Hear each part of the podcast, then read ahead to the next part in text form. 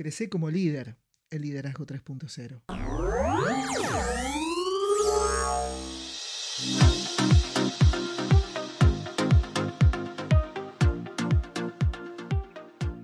Bienvenidos a Liderazgo 3.0, renovados, volvemos. ¿Cómo estás, Lore? Excelente, Beto. ¿Vos cómo estás? Muy contento, la verdad que esta semana volvemos con todo. Con todo, con todo. No, no volvimos solos hoy. No, Tenemos una pequeña integrante acá acompañándonos. Sí, que le encanta grabar podcast. Así es, así lo demostró las redes el día de ayer. ¿Sí? Hoy arrancamos con un montón de novedades, por lo pronto tenemos logo nuevo. Tenemos logo nuevo, es verdad. ¿Y qué pasa con la página? Entré esta semana y ahí dice que estamos Está de en renovación, Nos sí. estamos renovando para darte una nueva experiencia www.liderazgo30.com.ar. De todas formas, si ingresás en este momento, tenés todas nuestras redes, nuestro WhatsApp, absolutamente todo para poder conectarte con nosotros. Qué bueno. ¿Y por dónde nos pueden encontrar? También estamos en Instagram como liderazgo 3-0, en Facebook como 3.0 liderazgo. Ahí Sofi me dice que estamos en YouTube como Sí. liderazgo 3.0 y en Clubhouse como liderazgo 3-0. Qué lindo. ¿Y de dónde venimos y hacia dónde vamos? Yo la verdad que ya me olvidé porque no grabamos hace... ¿Hace cuándo no grabamos? No, un montón. En realidad la semana pasada estuvimos con los divergerentes, Sí. esa es otra gran noticia. Gran episodio se viene. Este jueves tenemos nuevo episodio con los divergerentes. Eh, Sofi también fue integrante de ese cuarteto, así que Sí, ya no somos medio cuatro. Que, medio que se durmió porque quiere escuchar el episodio después Claro. y, y enterarse después qué es lo que pasa. Pero podemos decir que el episodio se va a titular No es tan elemental Watson. Watson. Watson. ¿Qué vendrá detrás de ese nuevo caso? No sé, pero bueno. Caso Watson no es tan elemental. Estuvo muy interesante, ¿eh? debatimos un montón, así que no te lo pierdas. Así es, y en el último episodio estuvimos trabajando sobre la neurooratoria y qué podemos hacer para perder el miedo escénico. ¿Qué te parece si arrancamos como siempre con una pregunta? En este caso, vamos a preguntarnos qué podemos decir sobre el estilo personal. ¿Qué es el estilo personal? Antes de meternos en cualquier tipo de teoría, ¿cuántas personas... Es algo que se habla en el día a día, ¿no? Sí. El estilo, en cómo nos manejamos. Eh, entonces, ¿qué podemos decir sobre el estilo? Y en principio podríamos decir que es algo sutil, que se muestra en los pequeños detalles. No es la ropa que se usa, es la forma en la que uno actúa, se mueve, habla, se desenvuelve para con los otros. Básicamente, eh, nuestro estilo es qué es lo que puede esperar las personas de nosotros. Sí. Y muchas veces sobre este estilo nosotros construimos nuestra marca personal porque la gente decide estar o no con nosotros dependiendo de nuestro estilo. Ahí es donde en algún momento una persona alguna vez me preguntó cómo podemos saber si tenemos influencia o no en las personas que nos rodean, ya sea en nuestros ambientes laborales, en, nuestros hogares, o donde sea. Y yo dije, muy simple. Lo único que tienes que hacer es sentarte y mirar cómo acciona la gente que está alrededor. Si te busca para hablar o si te evita. Claro. Es tan simple como eso. Esto de- del estilo personal, yo creo que todos nosotros tenemos una, un, un- un detalle que nos hace únicos, ¿no? A veces somos conscientes que, que lo tenemos y a veces no tanto. Eh, ese detalle yo creo que hay que aprender a detectarlo porque a veces puede ser negativo. Sí. O sea, en, en- en el común, ¿no? En, en el momento que nosotros nos desenvolvemos con, con nuestros padres, con nuestras familias y demás. A veces puede ser negativo y no nos damos cuenta. Entonces, ser consciente de que todos tenemos ese detalle, ese, ese, ese, ese detalle que nos hace únicos y especiales, ¿no? Sí, y eh, hay otra cosa que, que quiero marcar sobre esto, el tinte, ¿no? Porque nosotros tenemos una esencia. En algún momento, mm, eh, me acuerdo hace unas semanas atrás, sentado en una mesa con Ricky y Leo. Sí. Les pongo el nombre para que ellos, cuando lo escuchen... Vean. parecen los picapiedra, Pedro y Pablo. Y, y Leo, es- o sea, estamos hablando de, de un contexto particular. Yo digo, para mí la esencia de la persona no cambia. Y Leo me dice, pero, pero ¿qué es la esencia para Claro. vos? Yo, mira, la esencia es, La de lo, vainilla. es No, lo que hace a la persona. No, la de vainilla eh, también. Podría para la torta va, ¿eh? para la crema. Para, uy, sí, para la crema. ¿hace Ricky, no Ricky la usa en la crema. Eh, pero la esencia es lo que hace a la persona. Sí. Lo que uno puede esperar a la persona. Lo que uno dice, hace y piensa siempre en una línea. Y esa línea a veces se ve distorsionada Exacto. por elementos de pseudopoder, por Sí. ejemplo. Y ahí se convierte en negativo. Exactamente. Cuando alguien tiene una posición de pseudopoder y no tiene la capacidad de hacer pie y poner por delante su esencia, entendiendo de que llegó a ese puesto por quien es, eh, ahí es cuando eh, encontramos el retroceso. ¿Se puede modelar la esencia? Es que ahí hay, hay cuestiones, ¿no?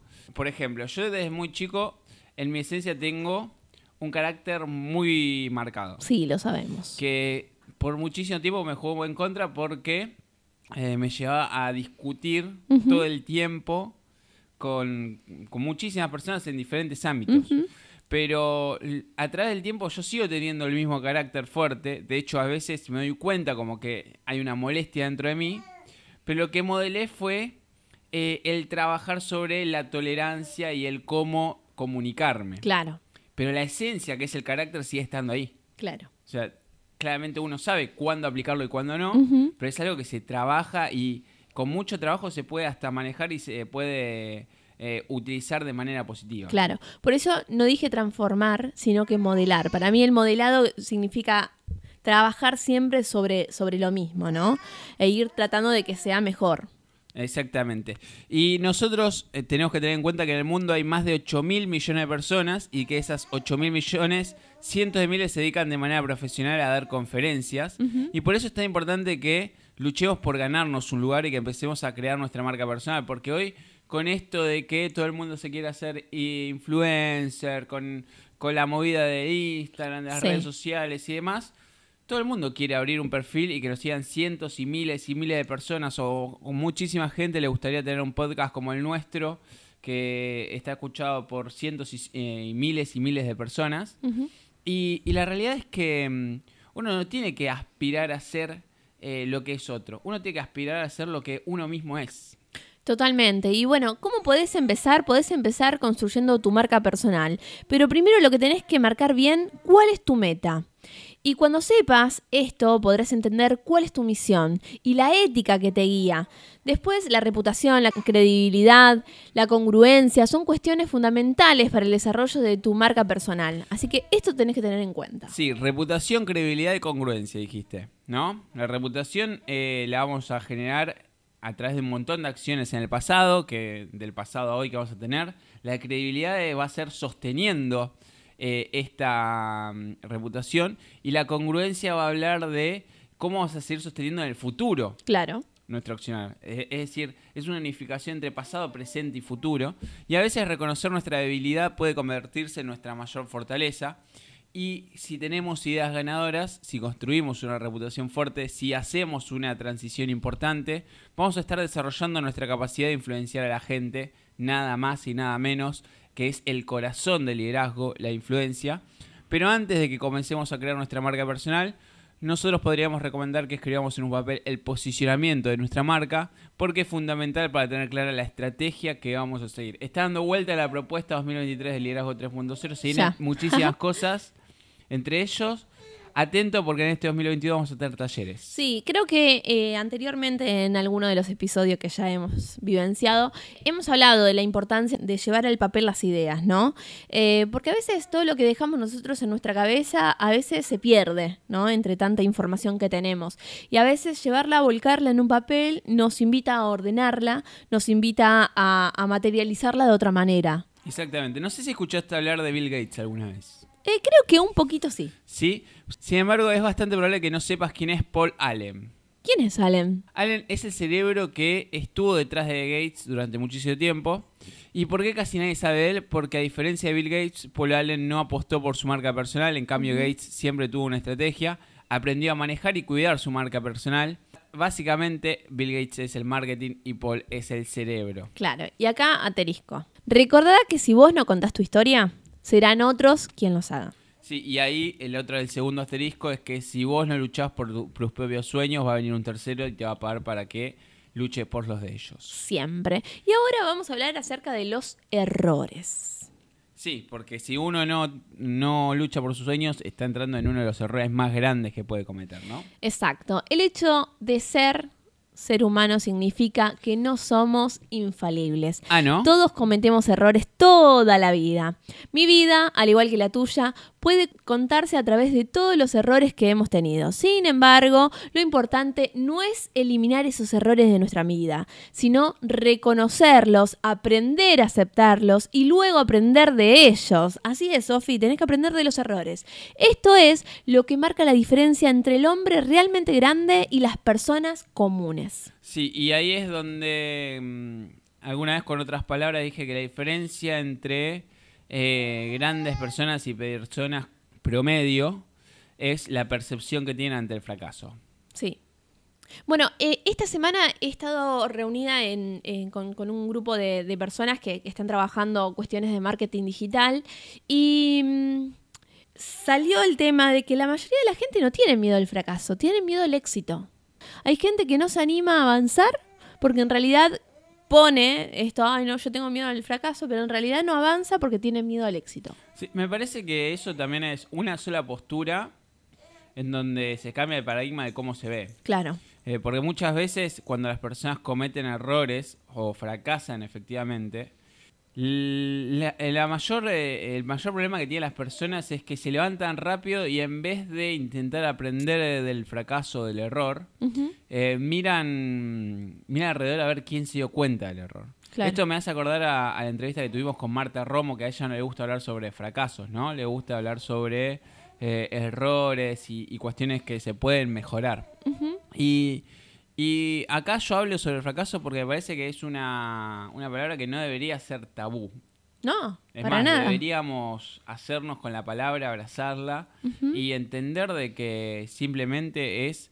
eh, son más los momentos en los que en la vida estamos fracasando que en los que tenemos éxito. Pero es como cuando uno aprende a caminar. ¿Cuántas veces te caíste antes de realmente...? No me acuerdo. Bueno, pero si tu mamá te contara, te caíste varias veces antes de poder tener la marcha como, como la tenés hoy en día. Sí, y cuando descubrimos que en la vida necesariamente vamos a cometer errores, ahí es donde nos debemos dar cuenta que también lo importante es la manera en que los enfrentamos. Claro. El éxito es un maestro pobre, aprendemos el máximo sobre nosotros cuando nos equivocamos. Por eso no tenemos que tener miedo de equivocarnos, porque equivocarnos es parte del proceso del éxito. No se puede tener éxito sin fracasar. Y ahora vamos a hablar acerca de un tema que hablamos el próximo jueves con los divergerentes. La interacción. La interacción. ¿Qué tiene que ver la interacción en todo esto? La energía con que se comunica es tan importante que incluso puede marcar la diferencia entre que el público comprenda tu mensaje y se involucre en lo que dices o que llegue a pensar, este tipo no sabe de lo que está hablando. O peor aún, este es un pesado, no sé por qué estoy aquí. Acá es donde pienso en la empatía, ¿no? Ahí es donde mm, me doy cuenta de que mm, muchas veces cuando me ha tocado estar en ciertos contextos, yo digo, tenés una conversación con alguien y en los primeros cinco minutos te dice, yo estuve acá, allá, y te tira todo el, todo el currículo de la mesa y vos decís, em, lo único que estás marcando, en vez de mostrarme que tenés un montón de, tuviste un montón de cargos y tenés un montón de experiencia, me estás demostrando tu inseguridad. Y sí. Entonces, ahí es donde yo digo, me extraña de que personas que tengan cargos tan altos en diferentes eh, instituciones u organizaciones no, no logren generar o aprender un poco sobre el liderazgo.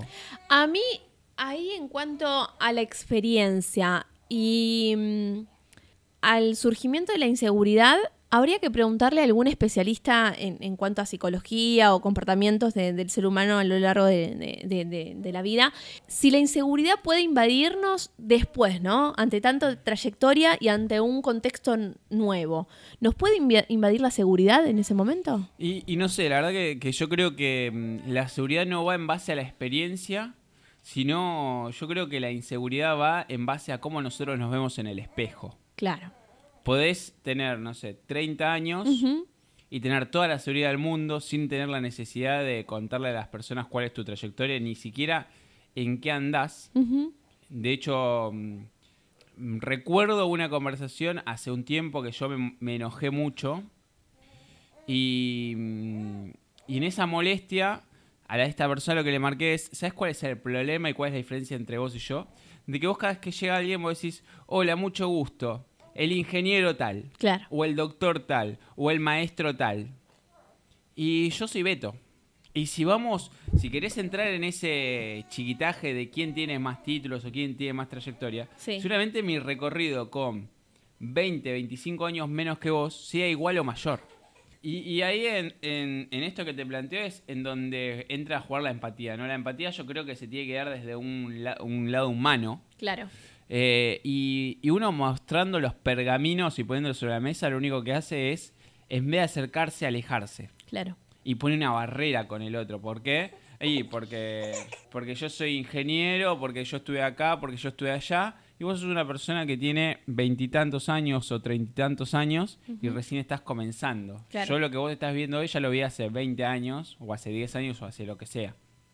Entonces, el ser empático, de acuerdo con el científico o Jeremy Rifkin, es el proceso que permite a una persona entrar en el ser de otra y que le permite saber cómo siente y cómo piensa. Y eso lo hacemos acercándonos a la persona, no alejándonos.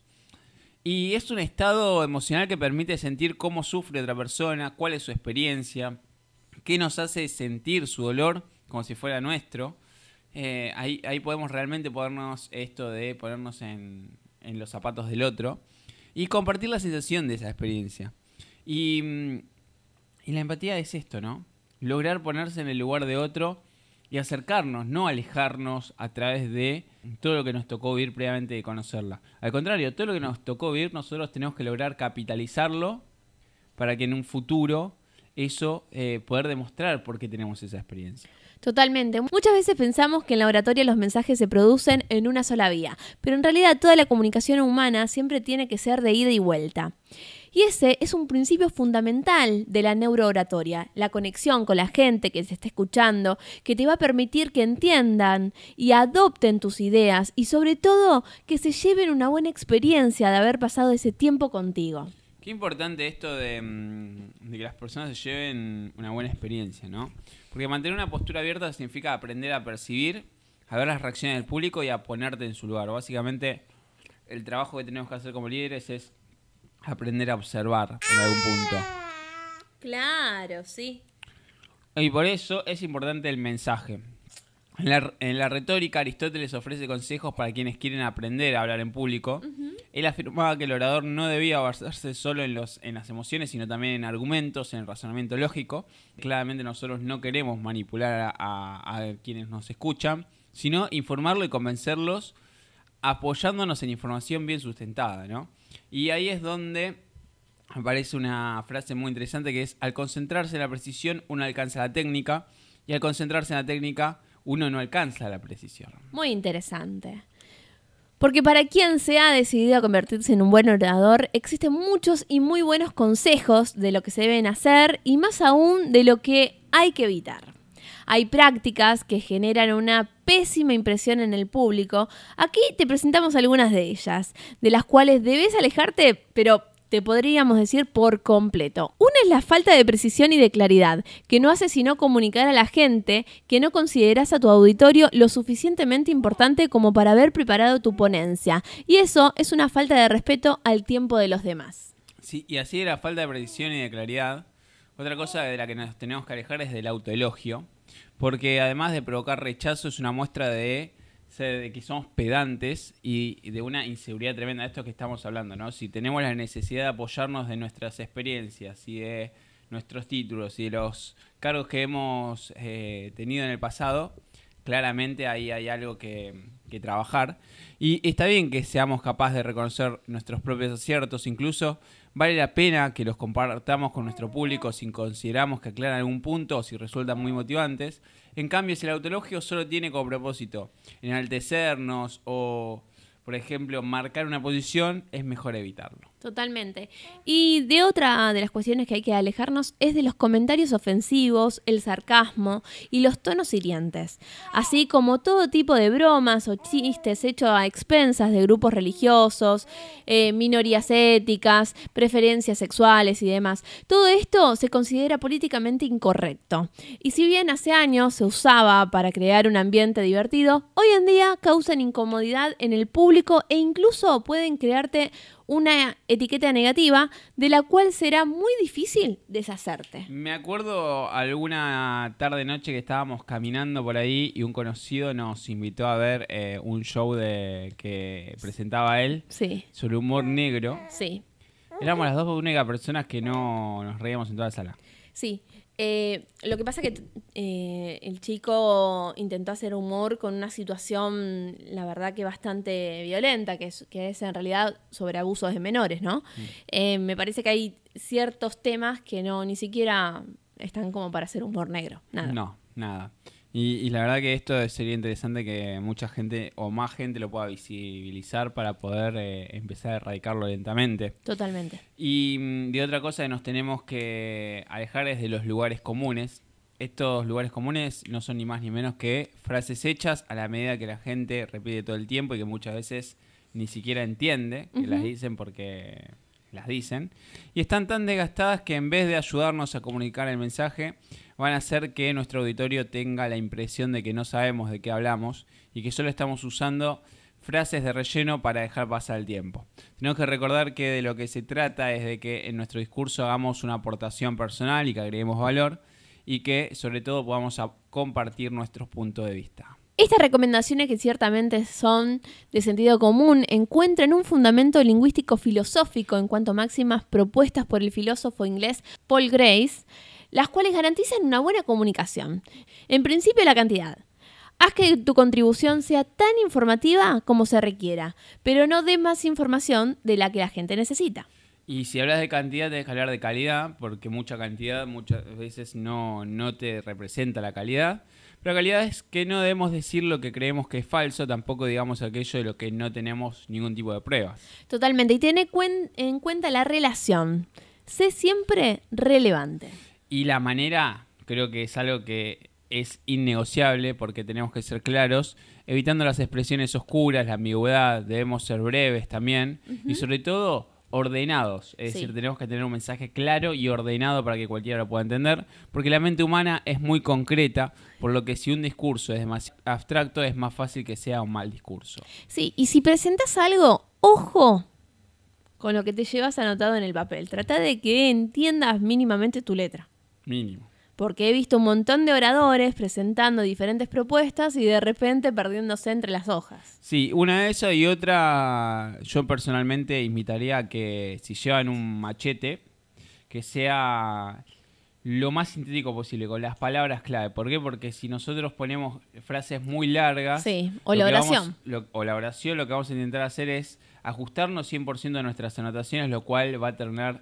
eh, las personas rápidamente se van a dar cuenta que es algo leído y eso nos va a hacer perder no solo credibilidad, sino que nos va a hacer perder influencia. Y ahora Vamos a hablar de... vamos a hablar de la cualidad más esencial del liderazgo, que no es la perfección, sino la credibilidad. La gente debe poder creerte. La credibilidad se crea cuando lo que dices es cierto, es real, es verdadero, es posible y es verosímil. ¿Cuántas cosas? Uf, todas, todas esas, esas características tiene que tener. En la credibilidad se sostiene una parte fundamental de tu éxito y de tu prosperidad. Y también es cuestión de competencias, porque la credibilidad se construye al paso del tiempo mediante nuestro trabajo y nuestras acciones que llevamos cada día. La credibilidad es un valor que de acuerdo con la velocidad de la confianza de Stephen Covey y Rebecca Merrill, puede construirse y que además debe fomentarse. ¿Sí? Esto implica integridad como congruencia entre lo que haces y lo que decís, intenciones como acciones destinadas al beneficio común, capacidades, conocimientos, destrezas, aptitudes y estilo. Todo lo que venimos hablando anteriormente se encierra en la credibilidad. Los resultados fruto de nuestra trayectoria mediante la cual se construye una buena reputación. Fíjate que el pasado, el presente, el futuro, todo encerrado en una sola palabra que es la credibilidad. Sí, totalmente, porque en una sociedad hiperconectada en la que todos podemos entrar a internet e investigar cualquier tema en una gran cantidad de sitios de cualquier parte del mundo, todas las personas podrían preparar una investigación para hablar de cualquier cosa, sin importar qué tan especializada sea en el área de conocimiento. Y hablar en público requiere que seamos capaces de presentarnos como portavoces experimentados del tema porque es esa experiencia la que nos avala y precisamente la que nos permite generar la credibilidad. Son los títulos universitarios, pero también y de manera destacada nuestra trayectoria laboral y nuestra experiencia de vida, nuestra lucha social y nuestras contribuciones a la comunidad los que nos permitirán tener un respaldo sólido. Si querés ser líder y orador profesional, preocupate de arrojar pruebas. Necesitas pruebas. Porque si te pones enfrente de un escenario sin argumentos que den sustento de lo que dices, no tendrás impacto o peor aún, perderás legitimidad. Acá se me viene a la mente que la credibilidad es como la influencia, ¿no? Eh, John Maxwell diría que la credibilidad es la divisa de un líder, si la tiene será solvente, sin ella va a quedar en bancarrota. Y perder la credibilidad eh, así como construirla lleva tiempo, requiere un compromiso ético mantenerla. Perderla es simple, bastante. Eh, basta con un pequeño desliz para echar abajo el trabajo de largos, largos años. Sí. Y nos retiramos. La credibilidad es como la confianza y no sé si van de la mano también. ¿eh? ¿Sabes qué hicimos al principio del Liderazgo 3.0 un video sobre la confianza? Seguro. Hicimos de todo. En YouTube está eso. y seguiremos. Con todo esto hablamos sobre neuroratoria, se nos va este episodio construyendo nuestra marca personal. En el próximo episodio vamos a intentar hablar un poco sobre el neuroliderazgo. Es un gran tema, que es una disciplina que está en pleno desarrollo, por eso vamos a intentar hablar un poco, vamos a intentar echar un poco de luz sobre el neuroliderazgo. Y nos pueden encontrar en Instagram con Liderazgo 3.0, en Facebook con 3.0 Liderazgo, nuestro canal de YouTube es Liderazgo 3.0, en Clubhouse estamos con Liderazgo 3-0 y nuestra web es www.liderazgo30.com.ar. Este jueves no se pierdan, no es tan elemental Watson. Me encantó, estoy ansiosa ya. El segundo episodio del De Dicho al Hecho, algo que podemos adelantar de ese episodio es que ya dijimos de que una vez por mes va a volver De Dicho al Hecho. Y si les gustó el podcast, compártanlo para que podamos seguir agregando valor a más personas. Y nos retiramos sin antes decirle que tengan un excelente lunes y una mejor semana. No somos muchos, no somos pocos, pero estamos todos locos. Nunca eres demasiado viejo para marcarte otra meta o tener un nuevo sueño. Clay Lewis. No somos muchos, no somos pocos, pero estamos todos locos.